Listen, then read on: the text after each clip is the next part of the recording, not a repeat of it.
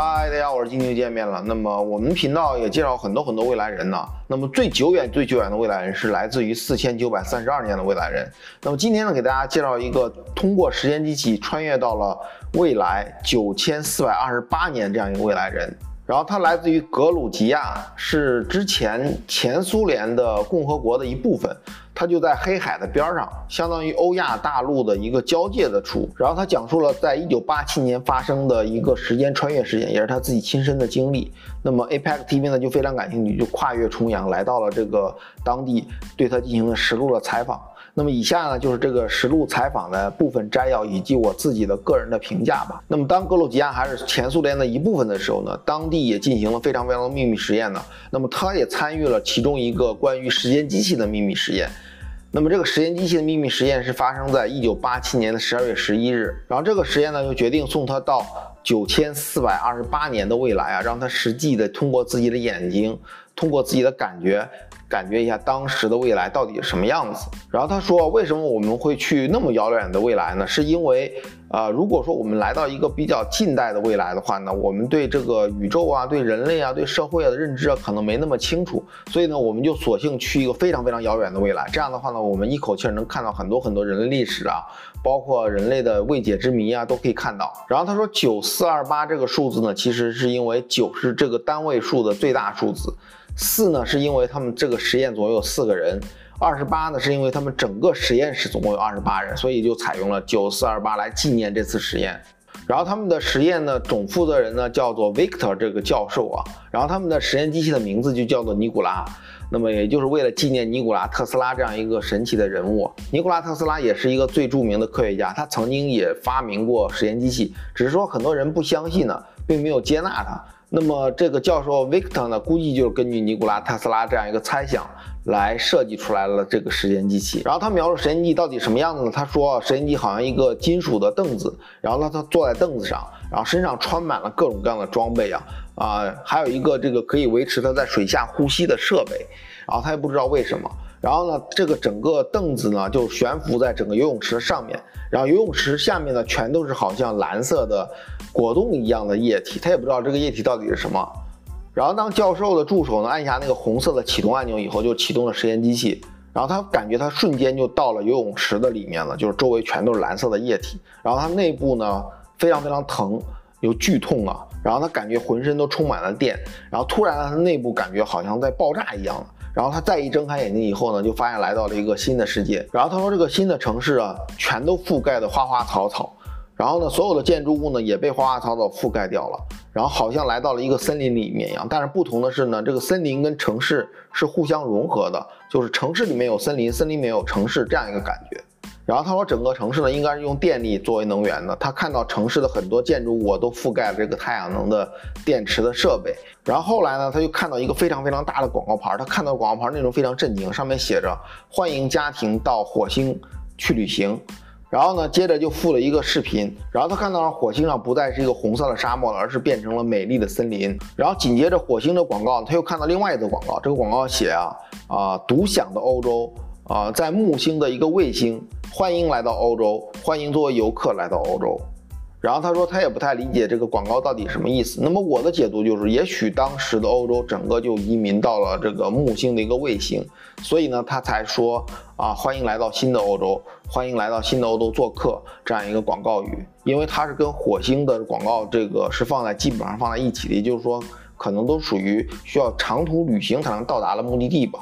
然后他就独自走在了城市的里面呢，然后他看到天空是非常非常蓝，湛蓝湛蓝的，然后天上呢有非常非常多的小鸟，然后呢给人感觉就是感觉到了天堂一样。这个社会呢就是我们一个理想的社会了。然后天上有非常非常多的飞行器啊，那飞行器呢也是跟现在我们目前飞行器完全不一样的，是一个非常清洁的能源，而且没有污染的这种飞行器。然后城市里面的人呢，长相呢跟我们现在也差不多，只是说穿着不太一样，所以呢，人们都感觉他自己穿的非常奇特呀，都以异样的眼光看着他。然后呢，他时间旅行的起点呢，其实就巴统这个地方。巴统其实在黑海的边上这样一个这个小城市吧。然后呢，也是格鲁吉亚的一个非常有名的旅游城市。然后他在黑海的边上就开始散步，他看着周围的人呢，周围的人呢感觉，呃，穿了很多很多非常先进的设备，尤其是他发现一个小孩啊。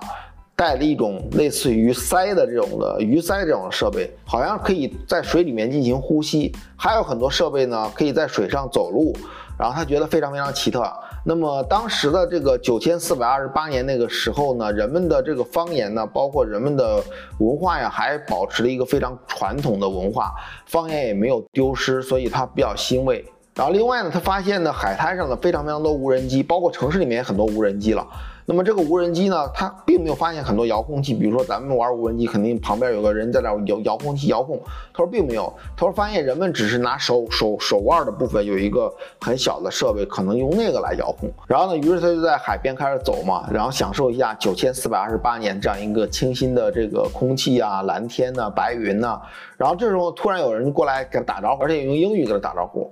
然后呢，他就问呢，你是从哪里来呀？然后他就回答，我是从欧洲过来的，来这儿旅行的。然后这个人就非常震惊的说，你怎么从欧洲过来的？然后他就问呢，你是从欧洲哪个国家来的呀？他就说我是从这个柏林来的。然后那个人就更加震惊了。然后呢，这个人呢就叫 David，然后他邀请他呢到他们家做客，然后一同享用晚餐。然后他也非常高兴的答应了。于是呢，他就跟着 David 呀，啊，走到了 David 的一个自己的个人飞行器上。然后这个飞行器呢，然后只有升空了，很快就到达他们家了。然后在空中的时候，就看到整个城市啊，全都是绿色的，而且没有地面的交通的这种轨道啊，所有的交通设备呢，全都在空中飞行。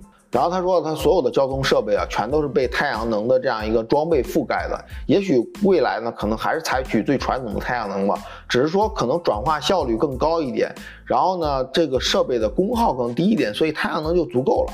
然后他们整个旅程呢，也就花了三五分钟时间，就到了这个 David 的这个屋顶了。然后他就发现这个房子并不是用砖头做的，而是用一种类似于金属的物质做的。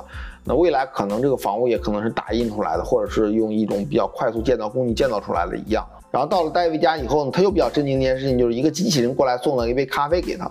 所以呢，你看他是在一九八七年的时候，他看到机器人可能还是比较吃惊的。但是我们现在目前来看，机器人就不那么吃惊了。所以啊，一九八七年和现在的科技水平还是差的蛮远的。然后他们边喝咖啡啊边聊天呢，就戴维就突然问他说：“你是不是做实验机过来的？”然后呢，他就觉得非常非常诧异，他怎么知道我是做实验机器过来的？然后 David 就说啊，那么当他问他前两个问题的时候呢，他就发现他是，啊，做实验机器过来的。那我的感觉就是因为欧洲嘛，有可能欧洲当时就在地球上已经不在了，可能欧洲全都搬到了这个木星的一个行星，所以他说从欧洲过来，并且从柏林过来，他就觉得比较诧异。然后后来 David 就解释了，他其实曾经也经历过实验机器，然后呢，他曾经是一个将军。他违规使用了时间机，到了三千年的这样一个时间范围，然后呢，他就因此坐牢了二十年，然后因此也丢失了工作。所以呢，戴维自己也是一个时间旅行者，所以他在了解很多的信息了。然后戴维说呢，在三千年以后呢，实验机就是一个非常非常普通的设备了。然后呢，但是呢，被政府禁用了。然后他们喝完咖啡以后呢，就跑到屋顶欣赏这个九千四百二十八年的星空啊。然后他又发现一个新的月亮，那么这个月亮呢，比之前的月亮还大。然后 David 就告诉他，这是一个新的行星啊，是在五千四百零四年的时候呢，逐渐逐渐接近地球的。然后呢，到八千七百年的时候呢，地球就彻底把它捕获，作为地球的一个很大的一个卫星了。那么 David 告诉他呢，人们在五千年以后呢，就开始在月球上生活了。那么这颗新的卫星呢，叫幻影 X 卫星。那么人们呢，也开始在这个新的卫星上生活了。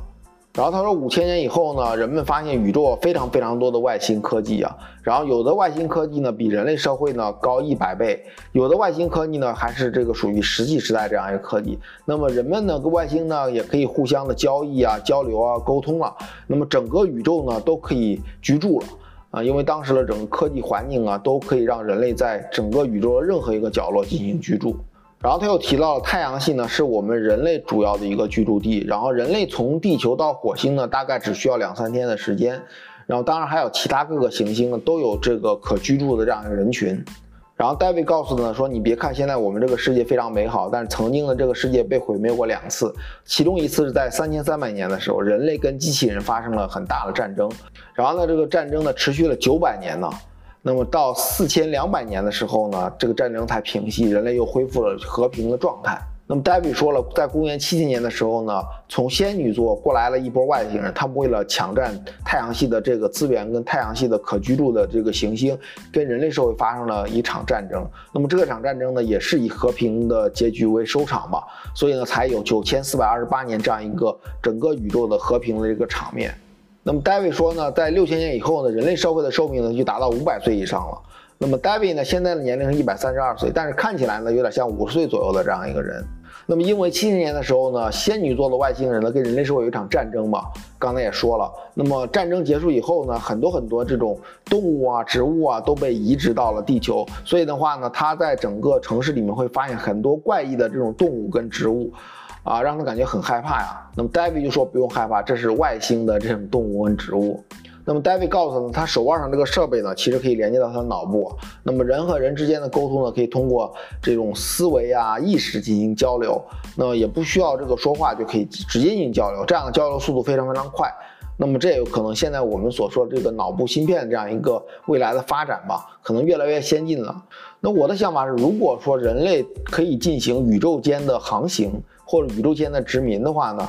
那么，比如说人们到火星，如果说传统的电力去去通讯的话呢，非常非常慢的。你比如说我发个消息过去，啊，对方再回过来，可能二十分钟就没了。那么极大的影响了这个沟通的体验。但如果说我们能用思维进行沟通，思维可能超光速度嘛，所以的话呢。啊，未来用意识沟通是星际旅行的必备的一个科技，必备的一个技能吧。然后你想，如果说你跑到最近的四光年以外的这样一个行星，跟地球进行通讯的话，你这边说句话，对方四年之后才能听到，这不太可能的。所以的话，未来必然会产生一个科技，就是人与人之间通过意识进行沟通。这样的话，意识其实可以超光速嘛，几乎不需要时间。这样的话才能够。非常畅通的沟通，不然的话，两个人这个说句话需要四年、八年的时间才能够完成一次对话，这是多痛苦的一件事情。然后他们两个在阳台上开始进行聊天的，然后他就仰头看这个星空啊，他就发现这个星空啊，很多很多星星他都不知道，完全陌生的星星，也可能九四二八年那样一个地球在整个宇宙的位置也可能发生变化，所以他不知道这个星星了。然后之后呢，他说咱们就去溜达溜达吧，然后他们就在整个城市里面开始溜达。啊，然后看各种各样的植物啊，看各种各样动物啊，包括他也 David 给他介绍这个城市的啊历史啊，然后突然他就觉得一阵刺痛啊，然后他就回到了这个游泳池里面了，然后游泳池周围全都是蓝色的这个液体，然后呢，实验室的这个助手就把他赶紧从游泳池里面拖出来，拖出来以后呢，他又把设备脱掉嘛，然后呢洗洗涮涮，然后呢。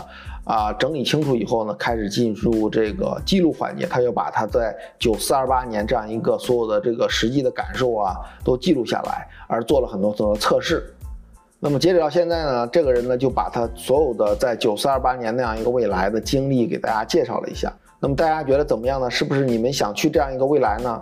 那么别忘了在评论区留言告诉我们哦。那么可以看出呢，从现在开始到未来的七千四百年呢，发生了非常非常多的变化。尤其是整个太阳系啊、地球啊，在整个宇宙的位置啊，包括它的频率啊，也发生很大的变化，导致了整个未来的宇宙呢，非常非常多的外星人跟人类和平相处。当然，在和平相处之前呢，可能产生了很多战争啊，因为某种误会啊，或者是某种资源的争夺呀。但是最终，最终大家朝着一个和平发展的这样一个方向去走吧。那么我比较奇怪的一点就是说，这个人呢，他穿越到九四二八年以后，他并没有提到未来的人的灵性的发展。啊，那么海奥华里面呢，其实提到了不少人类灵性的发展。那么海奥华星球的整个科技呢，也是依赖于这个人类灵性的觉醒之后的这种科技成果。但是呢，这个九四二八年的科技呢，总给人感觉冰冰冷冷的那种感觉，没有这种很暖心的这种灵性的觉醒的这种的科技。那么各位怎么看呢？那么总之呢，我们看看这方面的资讯呢，也没有什么坏处。最关键的是，我们找到我们自己内心那个唯一的答案。